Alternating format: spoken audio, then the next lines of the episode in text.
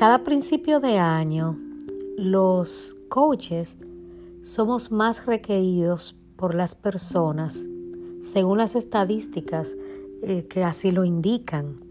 Y es que a principio de año muchas personas se proponen iniciar algún cambio en su vida, mejorar profesionalmente o económicamente, sentirse mejor consigo mismo, perder peso, encontrar el amor, dejar algún vicio, aprovechar mejor el tiempo, disfrutar más de la familia o tener mayor equilibrio entre trabajo y vida privada y otros muchos deseos. Ustedes pueden tener muchísimos otros. A mí me ha resultado muy fácil en los últimos dos años hacer mis metas. Aunque la mayoría de los cambios que nos proponemos no llegan a cumplirse. Es más, miren, diversos estudios sostienen que el 20% de los objetivos del año nuevo se pierden dentro de la primera semana de enero. Sí, escucharon bien, dentro de la primera semana. Y por lo menos el 80% se abandona a lo largo del año. Pero ¿y por qué que la gente no cumple los proyectos y los deseos y las resoluciones de año nuevo? Yo pienso que uno de los principales factores es que hacen esos propósitos, declaran esos propósitos, porque no tienen como una meta clara. Sí, tienen el sueño. Ah, yo deseo, tengo el sueño, quisiera, pero no la establecen como una meta. Si ese propósito, esa meta, no tiene número, fecha de cumplimiento, es un sueño.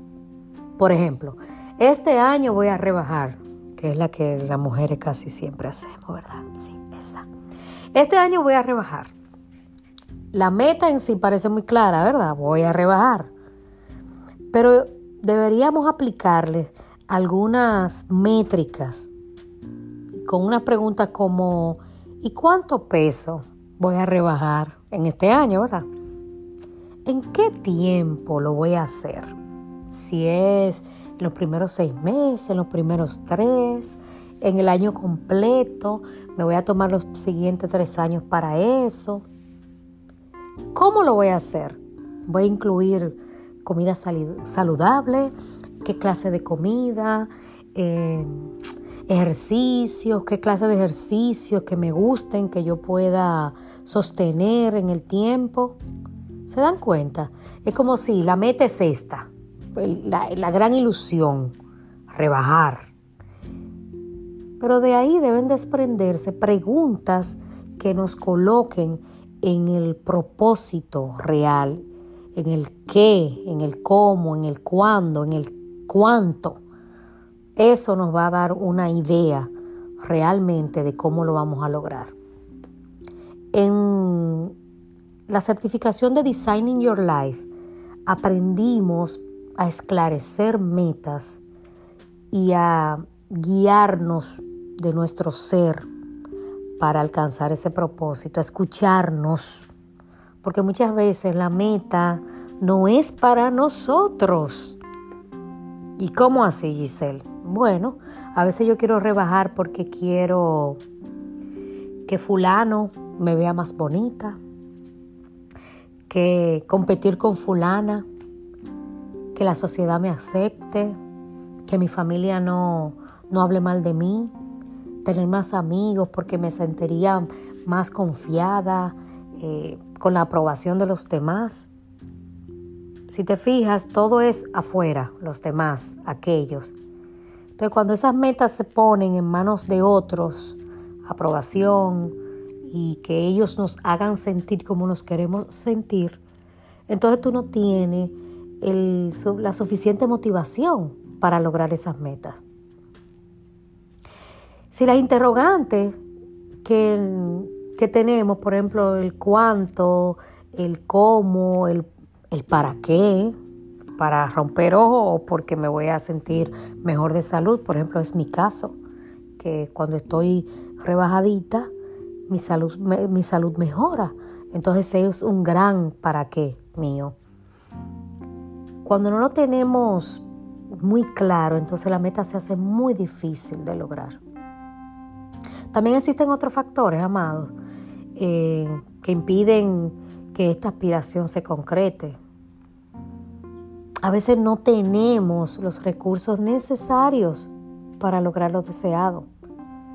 Si la persona cuenta con los recursos que necesita, puede ser y tiene gran probabilidad de que se cumpla eso que quiere, esa meta, o que cumpla esa persona esa meta que desea. También la mayoría de las personas no cumplen su propósito porque aún sabiendo lo que desea y teniendo los recursos para hacerlo, en realidad no cuentan con la motivación necesaria, ni siquiera por ellos mismos. Y eso está muy ligado a la autoestima.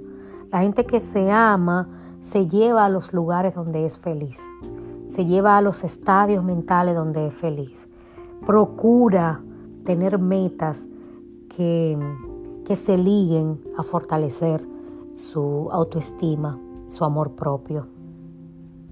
Muchas veces no cumplimos los propósitos cuando nos proponemos metas demasiado ambiciosas. Por ejemplo, voy a rebajar 10 libras por semana. Bueno, amada, amado, primero yo no creo que eso sea saludable, pero ese es tema para otro podcast. Y además 10 libras semanales no es algo como muy alcanzable, ¿no? A menos que pongas tu, tu salud en riesgo y hasta tu vida. Bueno, si tú estás dispuesto, dispuesta a pagar ese precio, bueno, ya es otra cosa. Pero la realidad es que tú no debes ponerte metas que en el fondo, amada, amado, tú sabes que tú no vas a cumplir. Porque entonces no, de verdad no, no alcanza ni lo mucho ni lo poco. En vez de tú decir 10 libras semanales, lo que deberías decir es 12 libras al mes, por ejemplo. Es un ejemplo, amado, es un ejemplo. Yo conocí una persona que me decía, en este año me voy a graduar de licenciada en psicología, no sé qué. Y yo lo miré y le dije, amado, pero en un año eso como que no es muy posible. Sí, si yo tomo qué sé yo cuántas materias y que... yo, no, no, creo que no. Además, el proceso de convertirse en un profesional en lo que sea, o un técnico en cualquier oficio, toma tiempo, toma tiempo. Si tú te pones la meta de hacerte psicólogo en un año y tú ves que a los siete, ocho meses no, no estás ni cerca de serlo, posiblemente tú abandones la carrera. Amado, nosotros tendemos a pensar que basta con proponernos algo para conseguirlo. Y sí, claro, efectivamente, tú proponértelo, tú establecer una meta, establecer eh, un propósito, un deseo, ponerle nombre, ayuda.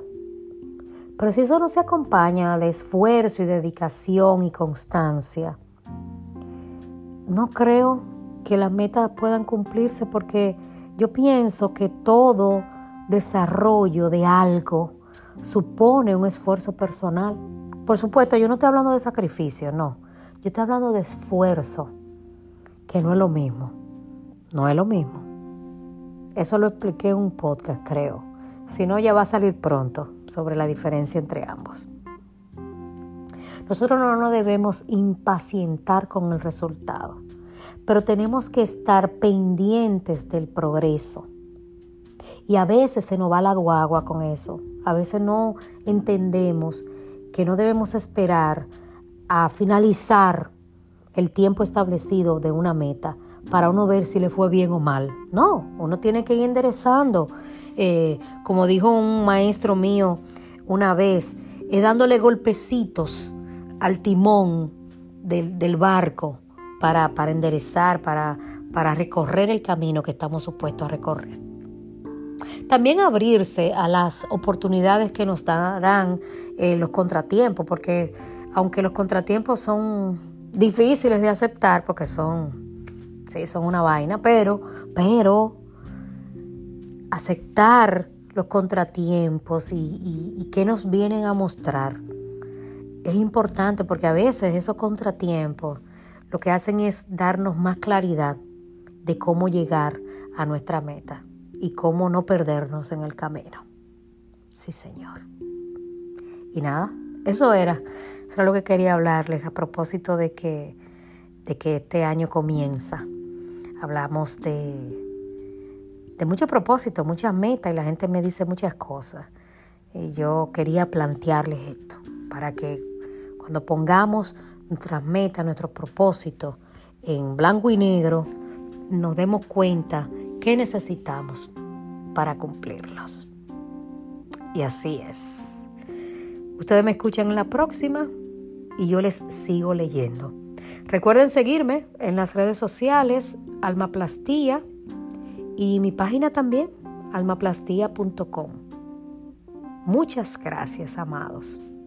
Yo les leo y espero que en la próxima también ustedes me, den todos esos comentarios que me, me, están dando hasta ahora, que me han motivado mucho para seguir adelante con esta meta que me propuse de a final de año comenzar mi podcast. Sí, señor. Hasta la próxima.